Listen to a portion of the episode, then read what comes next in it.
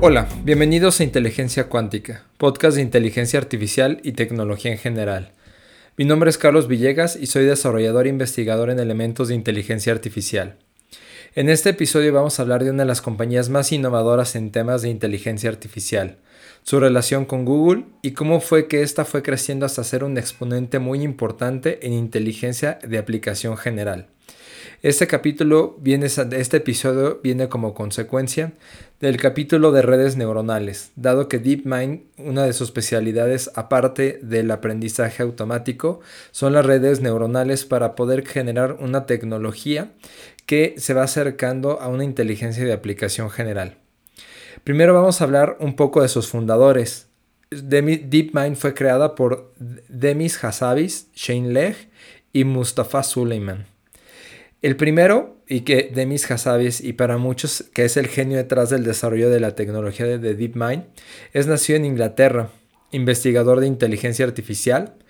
Tiene una especialidad eh, en neurociencia, lo cual él eh, atribuye eh, en gran parte la, facilidad que puede llegar a tener para comprender el cerebro humano y asociarlo a lo que vendría siendo potencialmente una inteligencia artificial así como desarrollador de juegos de video.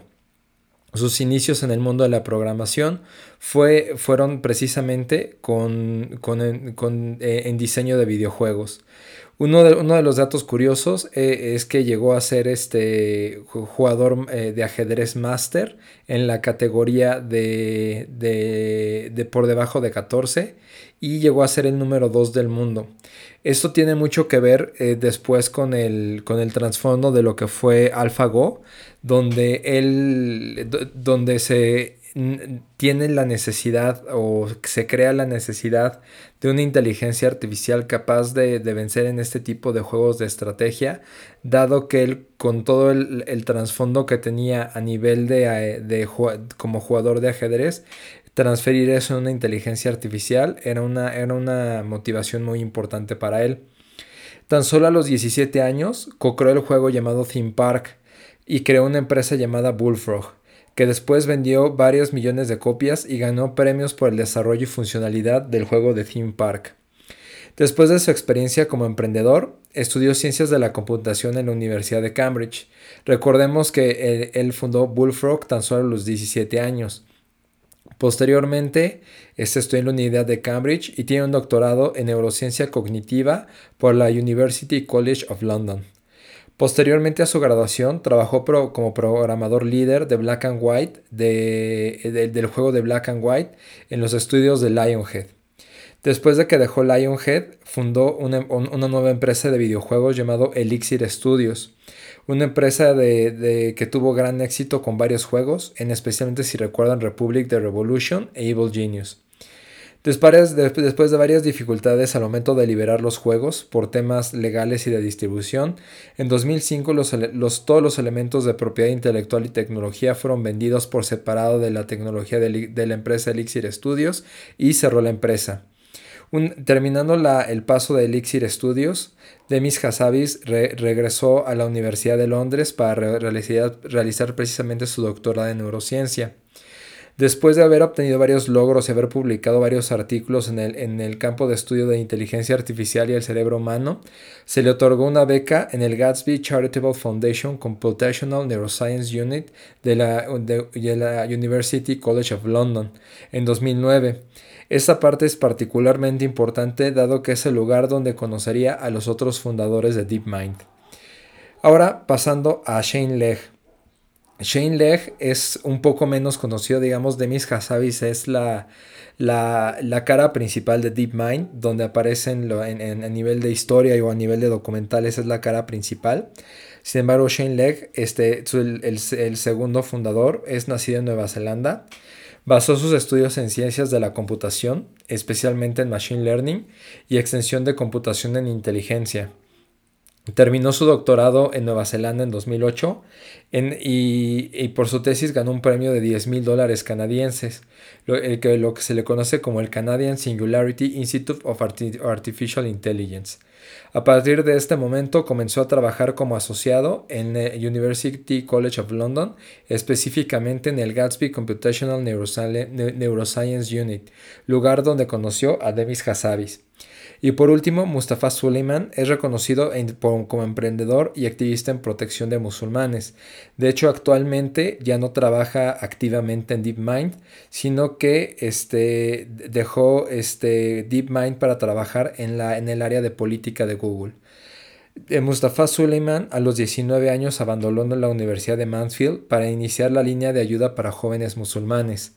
Esta organización se convirtió en uno de los servicios más grandes de apoyo en el Reino Unido para causa de los musulmanes. Posteriormente, se dedicó a trabajar como diplomático, impulsor de políticas en favor de derechos humanos, trabajando como negociador y facilitador para organizaciones como las Naciones Unidas, el gobierno danés y la WWF. Desde la, desde, la adolescencia conoció a Demis Hassabis, lo que lo conectó para iniciar con DeepMind junto a Shane Legg. Esta es una breve historia de los tres fundadores de DeepMind. DeepMind fue fundada en Londres en 2010. La empresa empezó a trabajar principalmente con, con juegos de video de los 70s y 80s, por su simplicidad para, para, para jugar, a comparación de los juegos que se tienen hoy en día. La tecnología con la que inició DeepMind fue el resultado de las investigaciones que habían realizado previamente Demis Hassabis y Shane Legg, respectivamente en, cada uno de sus campos. Entonces, a través de juegos como Breakout, Pong o Space Invaders, empezaron a correr simulaciones para generar inteligencia artificial de aplicación general. La idea general es que la entidad de inteligencia comenzaba a jugar sin tener ningún tipo de conocimiento. Anteriormente se tenía el concepto de que la inteligencia artificial se tenía, que, eh, se tenía que alimentar de datos para que ésta pudiera funcionar y de ahí comenzar a, aprender. Hay cierta, eh, eh, digamos, controversia respecto a que sí hay un, inicio de datos para que estas entidades comenzaran a aprender, pero la historia oficial es que no tenía ningún tipo de conocimiento al respecto de tal forma que empezaban a jugar de la, misma forma que, era, que lo haría un niño y, y, empezaba a aprender y a, hacer juego y empezaba a jugar y a jugar y a jugar hasta que dominaba el juego. Comenta Demis Hassabis que este proceso es exactamente la misma forma en que los seres humanos aprenden y realizan el proceso cognitivo. Recordemos que Demis Hassabis tiene una especialidad, un, doctorado en neurociencia. Entonces, la lógica estaba que al momento en que jugar, por ejemplo, un juego de Pong, que era en, el, en, los 80 era simplemente un juego donde dos paletas de cada lado eh, una pelotita rebotaba de un lado y se tenía que poner la paleta para que rebotara hacia el otro lado, se tenía que, que subir o bajar la paleta del otro lado y así y la pelota empezaba a incrementar en velocidad. Este juego lo empezó a jugar la inteligencia artificial una y otra vez hasta que lo llegó a, dominar. durante esta fase o las fases iniciales de, de DeepMind, dado que empezó a tener este, eh, avances muy importantes en inteligencia artificial de, aplicación en particular, empezó, empezó a traer diferentes inversionistas. Dentro de los inversionistas principales está Horizon Ventures. Es una empresa de inversión enfocada en startups, destacada, de que destacan dentro de sus inversiones el Dollar Shave Club, eh, comprada por Unilever, e incluso Siri, que en su momento fue comprada por Apple. Después está Founders Fund, empresa de inversión basada en San Francisco.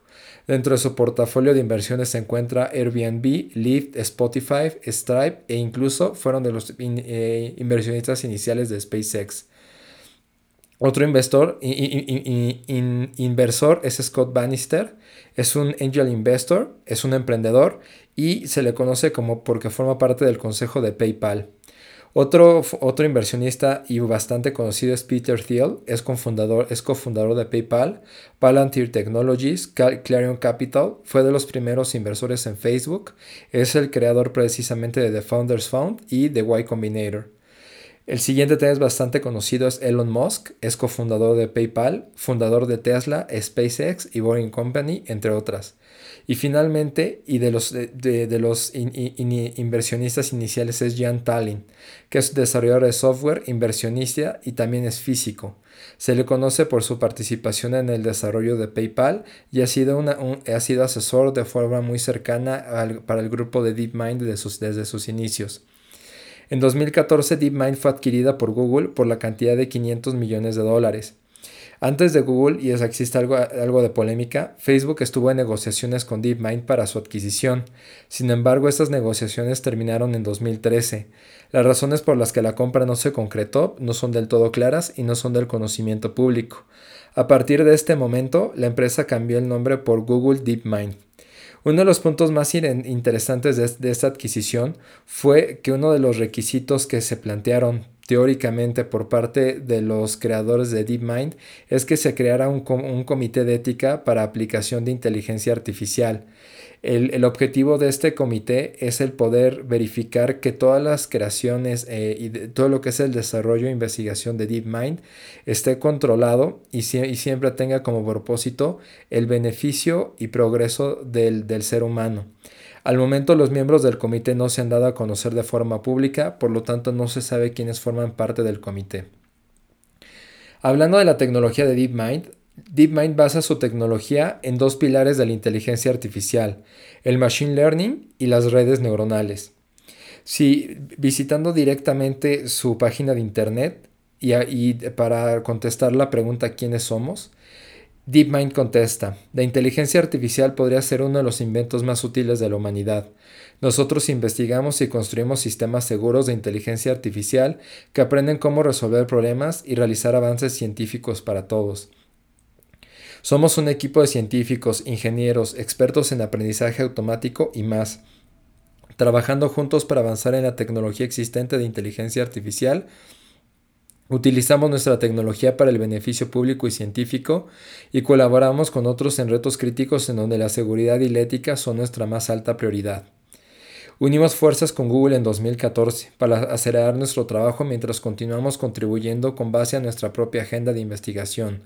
Nuestros programas han aprendido a diagnosticar enfermedades oculares de una forma igual de efectiva que los doctores reconocidos a nivel mundial. Hemos descubierto cómo ahorrar el 30% de la energía usada en los centros de datos para mantener los sistemas de enfriamiento e incluso predecir las estructuras complejas de proteínas que algún día podrán transformar la forma en la que se crean medicamentos. Esto es, a grandes rasgos, lo que DeepMind da a conocer al mundo como lo que son ellos, y todo esto lo hacen a través de lo que es el aprendizaje automático y las redes neuronales. Sin embargo, aquí hay algo muy importante, que es el aprendizaje profundo, por, profundo de refuerzo. ¿Esto qué quiere decir? Esto quiere decir que es una combinación donde mediante el uso de redes neuronales y el aprendizaje automático, cada vez que se está generando un ciclo dentro de las redes neuronales que se discutieron en el episodio anterior, esta inteligencia artificial está aprendiendo cada vez más, más y más. No, hay mejor forma de, poder platicar de esto que hablar precisamente de AlphaGo. Hemos platicado de AlphaGo en, en, algunos otros, este, en algunos otros foros. Sin embargo, para entender exactamente qué, cómo funciona o cuáles han sido de los grandes éxitos de DeepMind, es que en octubre de 2015, eh, un, programa creado por DeepMind llamado AlphaGo eh, le, ganó al que era el campeón europeo, o el que es, no estoy seguro, de, de, Go, llamado Fan Hui, que es, eh, tiene lo que un rango de segundo Dan para en las categorías de jugadores de Go hay nueve danes posibles. Fan Hui era número 2. Este, eh, AlphaGo en, en los juegos le ganó 5 a 0. Esta fue la primera vez que una inteligencia artificial derrotaba a un jugador de Go. Esto es debido a que se dice que un, tablero o un juego de Go tiene una mayor cantidad de, posibles movimientos que átomos lo que en, en, los, en el universo. Anteriormente, las computadoras eh, con inteligencia artificial o con inteligencia de refuerzo habían únicamente jugado con, jugadores de, nivel amateur. Sin embargo, se considera totalmente imposible que eh, pudiera ganarle a un jugador profesional o un Grandmaster en el, en el juego de Go, dado que no se pueden programar las probabilidades, tiene que ser un juego, de, un juego llamado un juego eh, que se gana por intuición.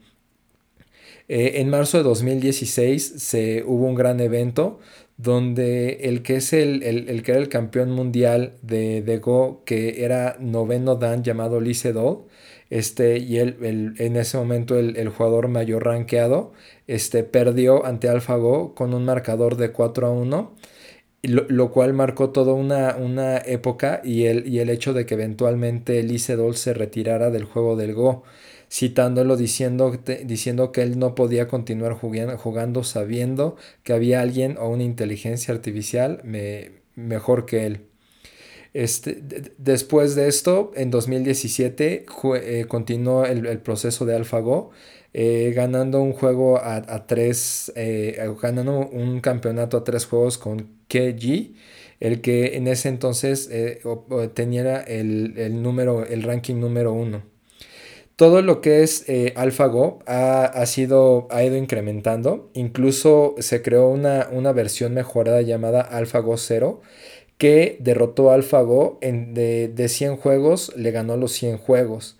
Eh, todas las estrategias de, juego de AlphaGo fueron autoaprendidas y este, eh, es muy importante este, este avance porque Alpha 0 es una tecnología que aprende de forma más rápida y utiliza una menor cantidad de procesamiento que su predecesor. Eh, AlphaGo, como lo había mencionado, es, se desarrolla basando un acercamiento que es eh, aprendizaje por refuerzo. Eso quiere decir que es diferente de todas las inteligencias artificiales que hay en general en el mundo. ¿Por qué? Porque de forma constante va aprendiendo. Y esto nos da a, poder diferenciar lo que es una inteligencia artificial y una inteligencia artificial de aplicación general.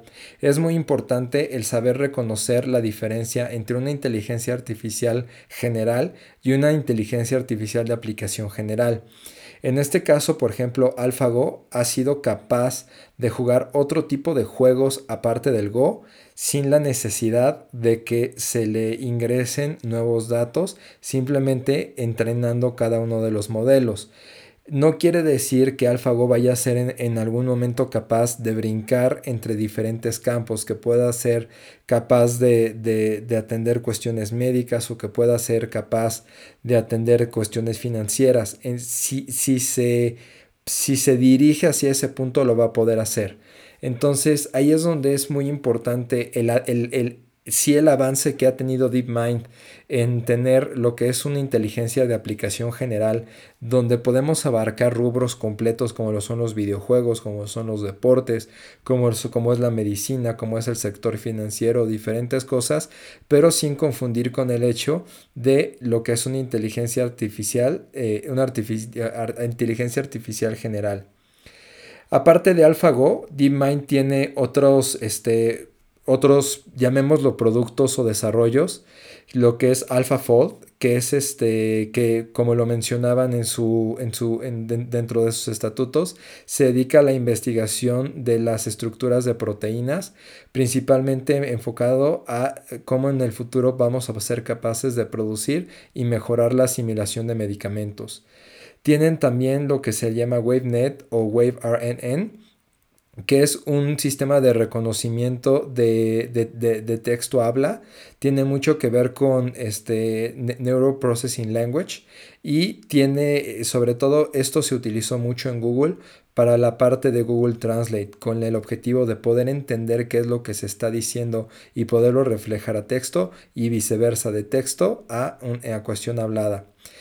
Brevemente vamos a mencionar AlphaStar. AlphaStar es actualmente, digamos, la nueva versión más complicada de AlphaGo, dado que este, AlphaStar es la versión que juega ya un juego más actual llamado StarCraft 2, un juego de estrategia de Blizzard Games, en donde eh, se creó esta inteligencia artificial de aplicación general específicamente para jugar StarCraft 2 y e incluso ha logrado derrotar a Grandmasters en, en, este juego e incluso actualmente se encuentra, se encuentra jugando en línea contra como si fuera una persona normal para ir incrementando de forma, de forma periódica su, la viabilidad de, que pueda mejorar. Después está DeepMind Health, que está enfocado a, precisamente al, sector médico, donde eh, se, especialmente se está enfocando a, a, detección de enfermedades oculares y poder predecir e incluso revertir temas como ceguera o daños irreversibles al ojo. Eh, DeepMind es una empresa muy interesante y sin duda una de las pioneras en, todo el sector de, inteligencia artificial. Para cerrar este episodio, eh, es importante mencionar que existe todo un apartado mencionando la ética en el uso de la inteligencia artificial. En 2017, en octubre, DeepMind anunció que iba a crear una unidad de investigación llamada DeepMind Ethics and Society su, objetivo es poder investigar en los siguientes puntos, privacidad, transparencia y competitividad, impactos económicos, gobierno y responsabilidad y los riesgos que pueden tener para la, moral y los valores, el uso de la inteligencia artificial y cómo la inteligencia artificial puede atacar y resolver los problemas del mundo. Como resultado, este equipo busca que, se pueda entender las implicaciones que puede tener una sociedad en convivencia con la inteligencia artificial, así como también este, el poder controlar algunos de los temores o de las secuelas que pudiera llegar a tener la, una inteligencia artificial en nuestro mundo. Sin duda vale la pena el poder explorar DeepMind. Hay un documental en Google específicamente de AlphaGo y dentro de esta serie de, de podcasts de inteligencia artificial, eh, me, es que consideré importante hablar de DeepMind. Eh, los avances que se ha tenido con Alpha Star es algo, es, va a ser un episodio completamente distinto, dado que básicamente se volvió, igual que en Go, una entidad completamente invencible. Y este, para cerrar el capítulo, eh, una cosa que llama la atención de Alpha Star es que parece que va un poco en reversa. Se está tratando de buscar que esta, este, esta presencia en línea, esta entidad que está jugando, sea, tenga más rasgos humanos, equivocaciones, lentitud en decisiones, para que pueda tener una experiencia más real a un humano.